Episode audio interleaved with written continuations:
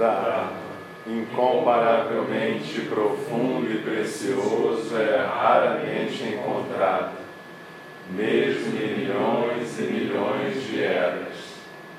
A nós é dado vê-lo, ouvi-lo, recebê-lo e guardá-lo. Oxalá possamos verdadeiramente compreender e praticar o significado das palavras do Tathagata.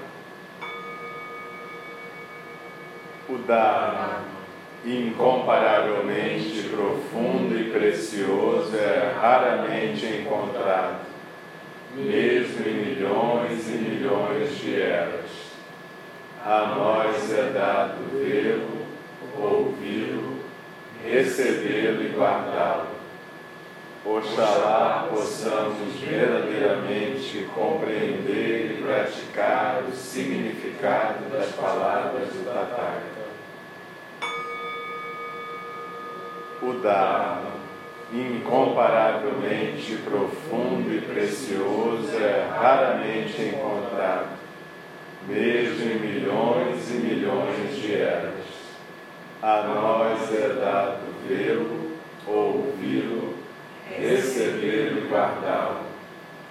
Oxalá possamos verdadeiramente compreender e praticar o significado das palavras do Tathagata.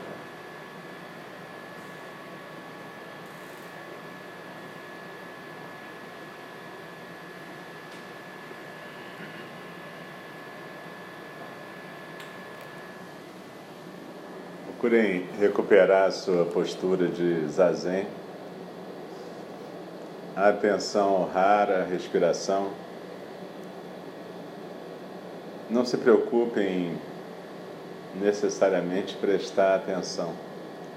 A ideia é que possa haver um fluir, que a gente possa canalizar a natureza búdica da maneira que for possível.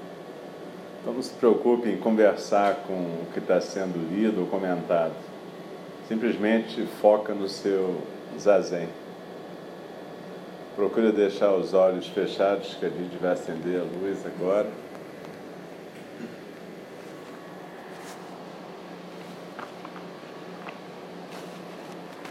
E nós vamos continuar então a leitura do livro de Dainin Katagiri Hiroshi, Retornando ao Silêncio. A gente está estudando a fala amável. E esse é o segundo modo de comportamento de um bodhisattva. Então vamos continuar. No Goto Egen, uma escritura zen, há uma história de um santo indiano que foi visitar o famoso mestre zen da China, Gyozan. Uma manhã, esse mestre estava na varanda do seu templo quando o santo desceu do céu. Gyozan disse: Quem é você? O santo respondeu: Sou um santo da Índia. Gyozan perguntou: Quando você partiu? O santo respondeu: Esta manhã. Gyozan disse: Como você demorou? O que ficou fazendo no meio do caminho? O santo havia deixado a Índia pela manhã e conseguira chegar à China na mesma manhã. Mas mesmo assim, Gyozan perguntou-lhe o que ele ficara fazendo pelo caminho para se demorar tanto. O santo respondeu: Ó, oh, eu me distraí um pouco.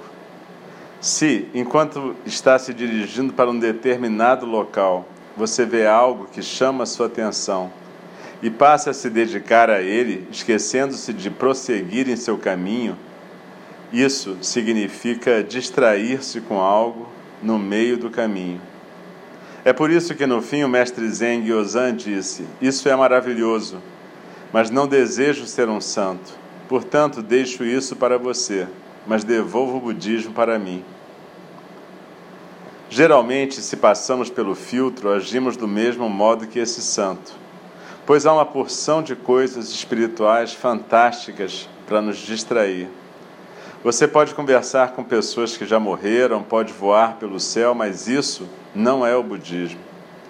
O budismo simplesmente volta à forma de um ser humano. Isso é muito importante. Retornar à forma de um ser humano é compaixão que brota de um nível profundo. No Sutra do Lótus, o Buda adverte os bodhisattvas que estão de partida para começarem a ensinar, dizendo-lhes que devem ter como assento o vazio. Isso significa atravessar o filtro. Se transmitimos o ensinamento do Buda com nosso corpo, com nossas palavras ou de alguma outra forma, não pode ser como uma pessoa comum. Temos de ser mais do que isso, temos de passar pelo filtro. Então compreendemos as pessoas que estão interessadas nos ensinamentos e aquelas que não estão.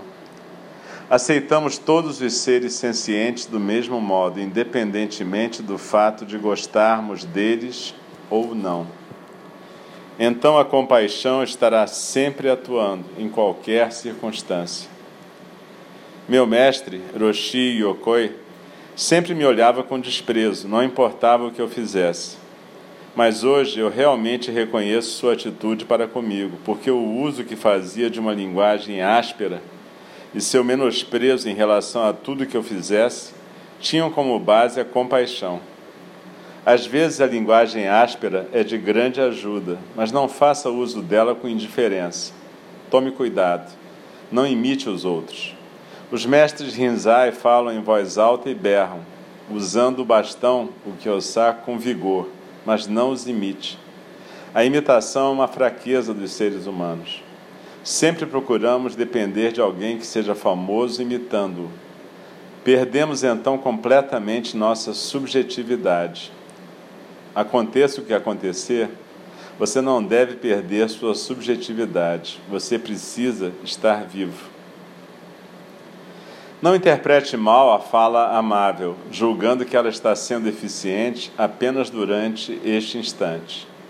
Se alguém nos dirige palavras amáveis, amigas, simpáticas para nos ajudar, às vezes isso não é eficaz, pois não estamos dispostos a aceitá-las. Embora não estejamos dispostos a acatar a fala amável nesse instante, no final das contas ela está sendo eficaz. Essa é a fala amável. Por isso, precisamos de compaixão. Se usamos a linguagem áspera e ralhamos com alguém, é necessário que esse modo de agir tenha como base a profunda compaixão. Se nos esquecermos, a linguagem áspera torna-se realmente uma linguagem áspera, que magoa as pessoas. É preciso ter muita cautela ao nos perguntarmos se temos ou não o direito de fazer isso. Se você confere qualidade aos cumprimentos e tem compaixão para com todos os seres sencientes, fazendo disso a base de sua vida, o bom dia torna-se uma grande oportunidade para você se comunicar, para dar, para compartilhar a fala amável com alguém. Geralmente criticamos alguém que não aprovamos, mas esse não é o caminho do Buda. Em vez de criticar, por que não o ajudamos a se desenvolver, a crescer? Isso é mais importante. Embora o mundo não seja nesse instante um mundo de paz, podemos viver diariamente de um modo pacífico. Se praticarmos assim, ótimo, pois estaremos trilhando o caminho de Buda. Não importa se conseguimos atingir a meta ou não. Dia após dia, o que precisamos fazer é simplesmente caminhar na direção dela. Essa é a nossa prática. Se ficamos irritados, naturalmente há um sentimento de aviltamento. Assim, se observamos pessoas que não possuem qualidades virtuosas, em vez de criticá-las, o importante é nos esforçarmos para encontrar um modo de ajudá-las a fim de aperfeiçoar, desenvolver, aprofundar e enriquecer a vida de todos nós. Ainda que não observemos nenhum progresso depois de praticarmos a fala amável com as pessoas que não são virtuosas, na verdade estamos ajudando-as. Algumas vezes podemos ouvir dizer, por intermédio de terceiros, que uma certa pessoa tem falado de modo amável a nosso respeito. Ficamos então realmente sensibilizados. Isso nos deixa emocionados e nunca nos esqueceremos. É por isso que, aonde quer que possamos ir, não devemos falar mal dos outros. Se vemos alguém que não é uma boa pessoa, mesmo que não esteja diante de nós, devemos observar os aspectos positivos de sua vida e comentá-los com as outras pessoas. Isso, sem dúvida, ajuda. Se essa fala amável chegar indiretamente a essa pessoa por meio de terceiros, ela ficará realmente sensibilizada. Essa é a prática do Buda. Pode apagar a luz, por favor.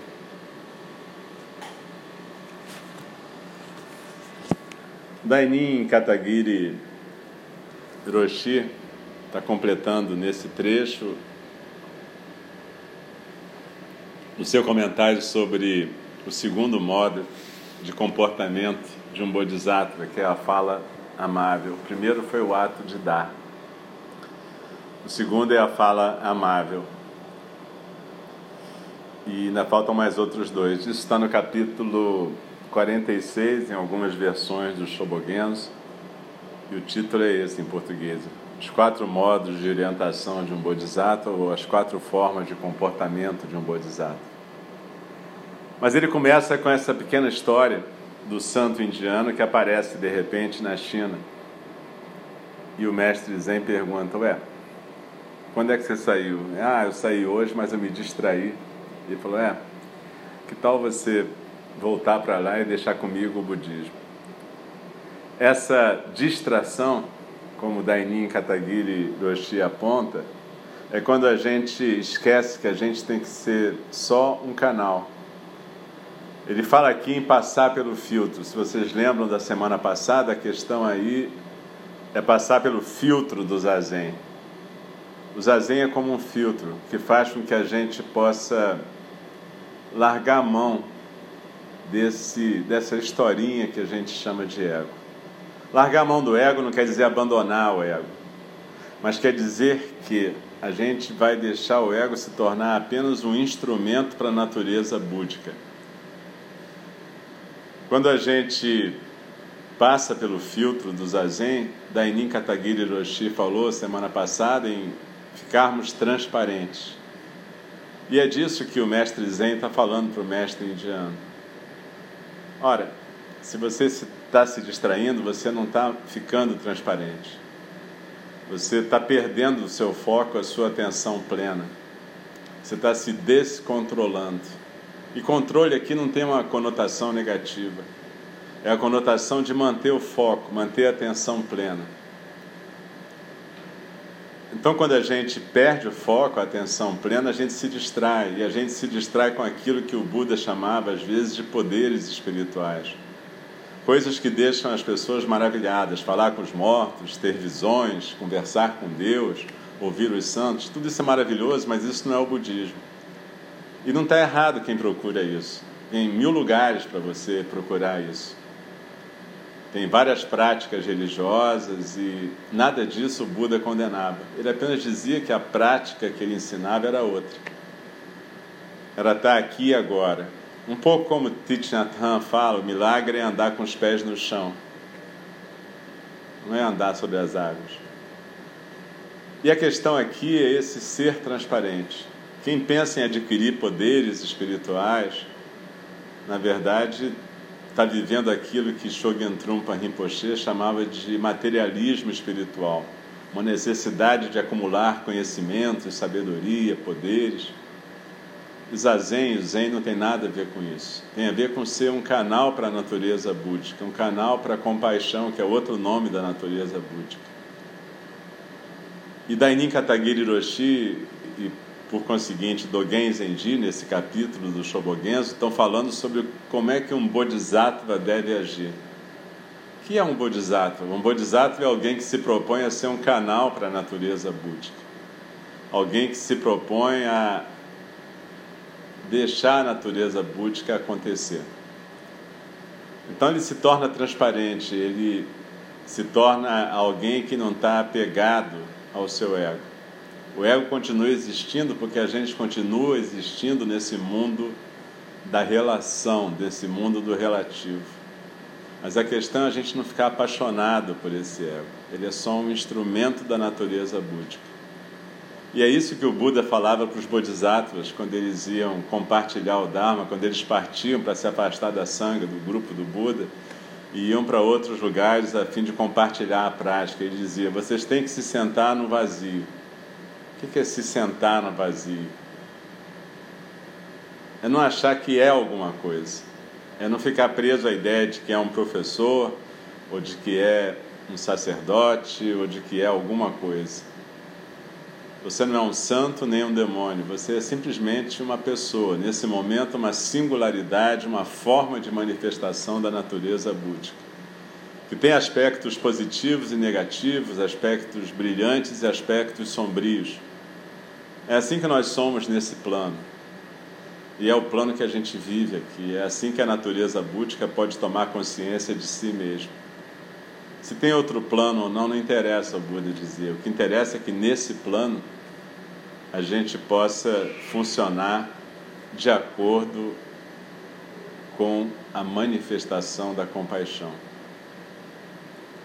Isso é que é ter o assento no vazio.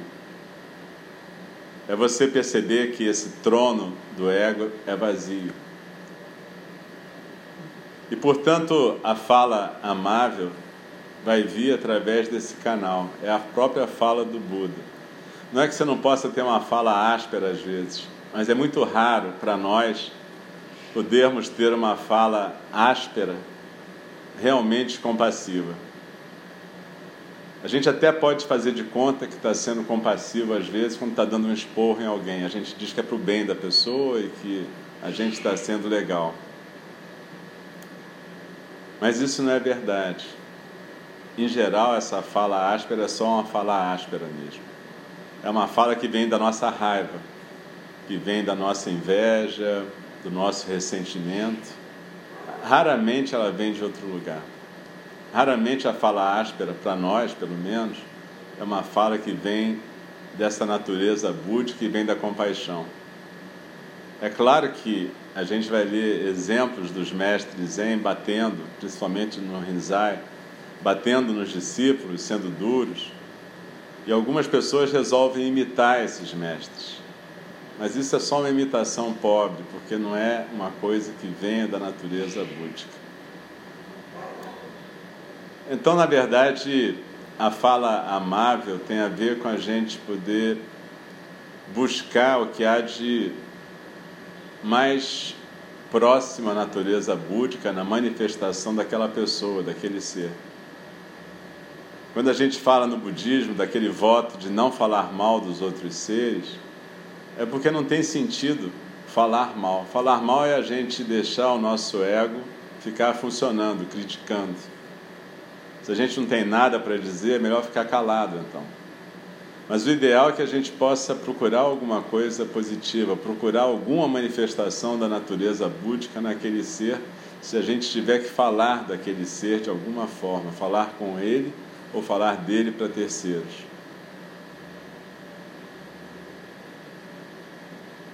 É muito fácil a gente se descontrolar. E é muito fácil a gente encontrar explicações bacanas para o nosso descontrole, para a nossa raiva, para a nossa inveja, para os nossos comportamentos negativos. Tudo bem, a gente é assim mesmo, mas procura não ficar viciado nisso. Procura, quando isso acontecer, observar e dizer: opa, peraí, o que está acontecendo? Lembra do Shantideva, no Guia do Caminho do Bodhisattva? Ele fala muito dessa observação, desse acolhimento do sentimento. É evidente que todos nós, trabalhando com esse nosso apego a essa narrativa que a gente chama de ego, frequentemente a gente se deixa levar pela raiva, pela inveja, pela negatividade. Ok, quando isso acontecer, experimenta esses sentimentos pesados para você, de preferência. Tenta não botar isso para fora. Há uma diferença entre reprimir, que não é uma coisa saudável, e descarregar. Descarregar também não é saudável. Do ponto de vista do Bodhisattva, a coisa saudável é tomar consciência e acolher o sentimento. E ficar com aquele mal-estar para você. A raiva, a inveja, a negatividade, elas provocam aquilo que Dainin Katagiri Roshi chama de aviltamento, que a gente pode chamar de mal-estar, numa linguagem mais coloquial. A gente se sente mal com isso. E, em geral, a gente quer logo descarregar. A gente ou bota para fora, projetando em alguém a culpa daquilo, ou a gente sai de perto daquela situação. Difícil é ficar na situação, ficar quieto como um tronco, como diz Shantideva, e acolher aquele sentimento com clareza, com paciência, com tolerância para o mal-estar. E a partir daí trabalhar aquilo, entender como é que funciona aquilo. Perceber que quando a gente está no mal-estar tem a ver com esse apego ao funcionamento egóico. E tentar não se identificar com aquela negatividade. Entender, ah, bom, nesse momento eu fui um canal para raiva, nesse momento eu fui um canal para inveja, nesse momento eu fui um canal para agressividade. Mas eu posso entender isso, acolher isso e tentar não atuar isso. Lembrar da forma de atuação de um bodhisattva, a fala amável, e às vezes, para quem está num treinamento, o silêncio é a fala amável, já que se abrir a boca vai sair uma besteira. O ato de dar, a gente até agora viu dois comportamentos do bodhisattva: o ato de dar e a fala amável. Comportamentos que têm a ver em a gente reconhecer que todos nós somos parte da manifestação da natureza búdica e que, portanto, todos nós somos valiosos, mesmo quando a gente está funcionando no aspecto sombrio.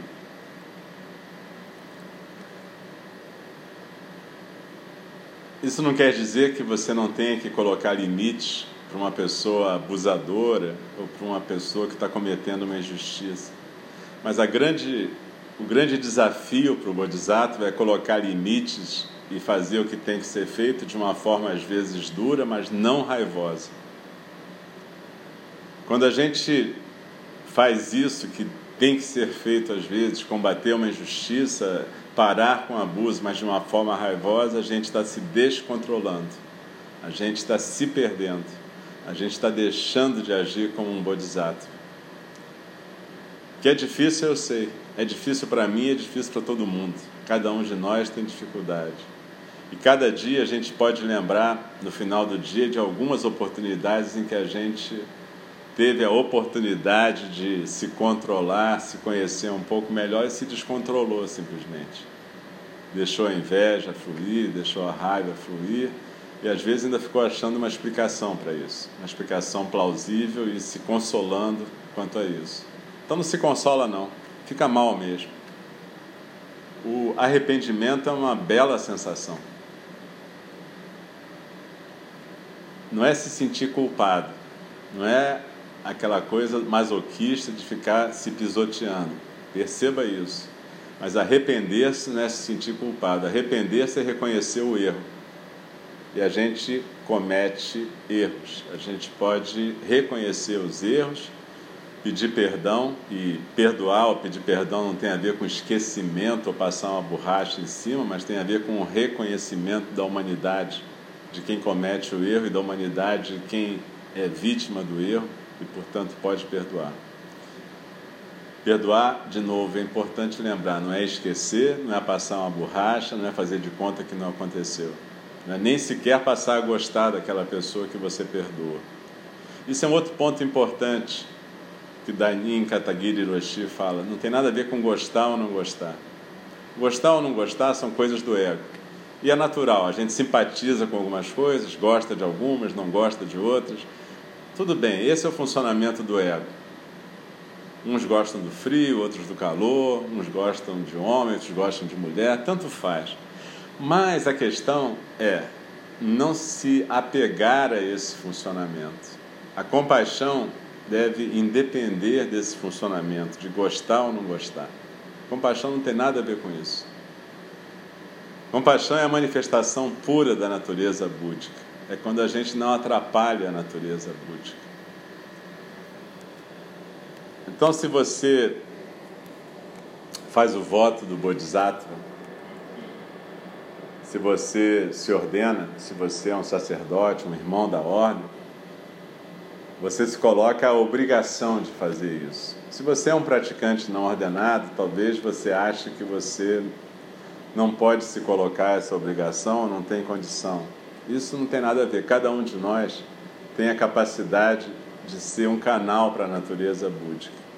Ser ordenado ou não significa que você quer assumir compromissos maiores com a sanga, com a comunidade dos que praticam. Que você quer encarar esse desafio de poder ocupar a posição de um instrutor, de um oficiante, de alguém que se responsabiliza por alguma coisa. Ordenar-se é apenas se responsabilizar claramente diante de todos pela sua prática. Ninguém é obrigado a fazer isso. Mas praticar, mesmo sem se ordenar, é exatamente isso que Dainin Katagiri Roshi está falando. É você se comportar como um bodhisattva. Se você se ordena, você apenas está dizendo para todo mundo que você quer assumir esse compromisso, claramente. Se você não se ordena, você está praticando, digamos assim, de uma forma um pouco mais secreta.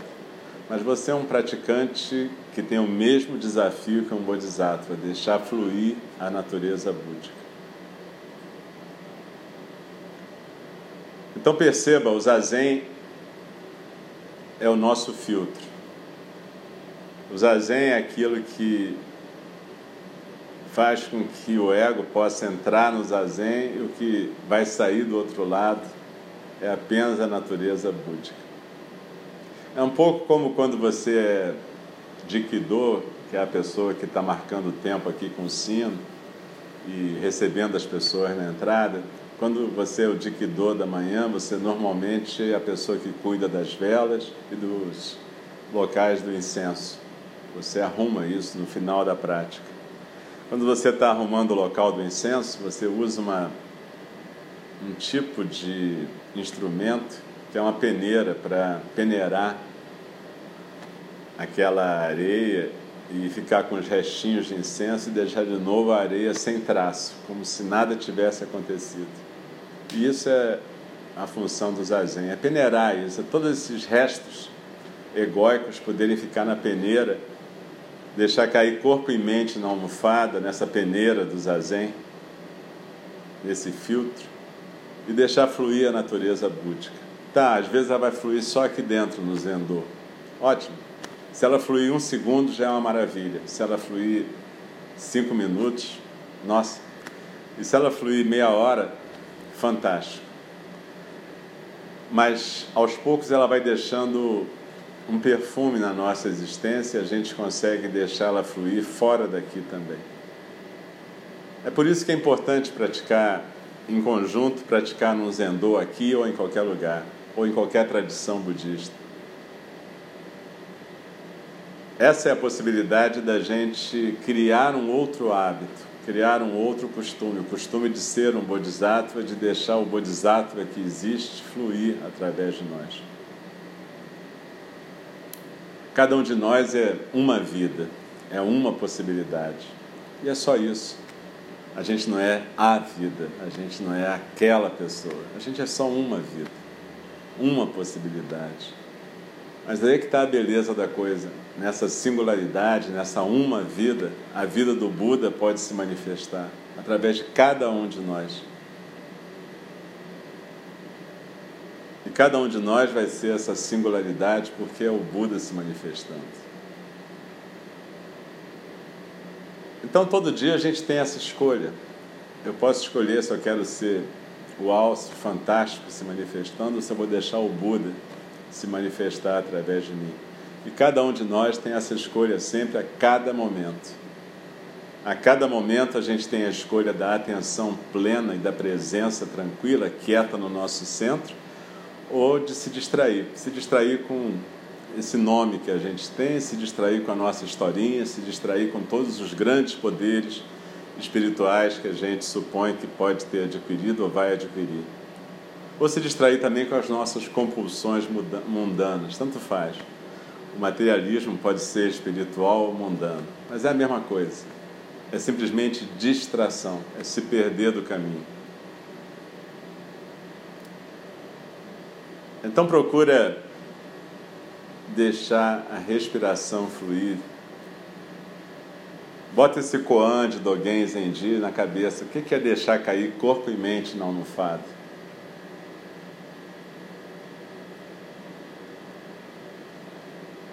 Pensa na peneira do zazen ou no filtro. Pensa no aspirador. O aspirador está sempre respirando. Quando você pega o filtro do aspirador, está cheio de poeira. É isso. Simples assim. Em vez de você se modelar num santo, se modela no aspirador, vai ser bem mais fácil. Só não faz tanto barulho quanto ele na hora de respirar. Mas fora isso, cara, tranquilo. Deixa a respiração fluir. Se aquieta no seu centro sem expectativa. Como agora, sem expectativa.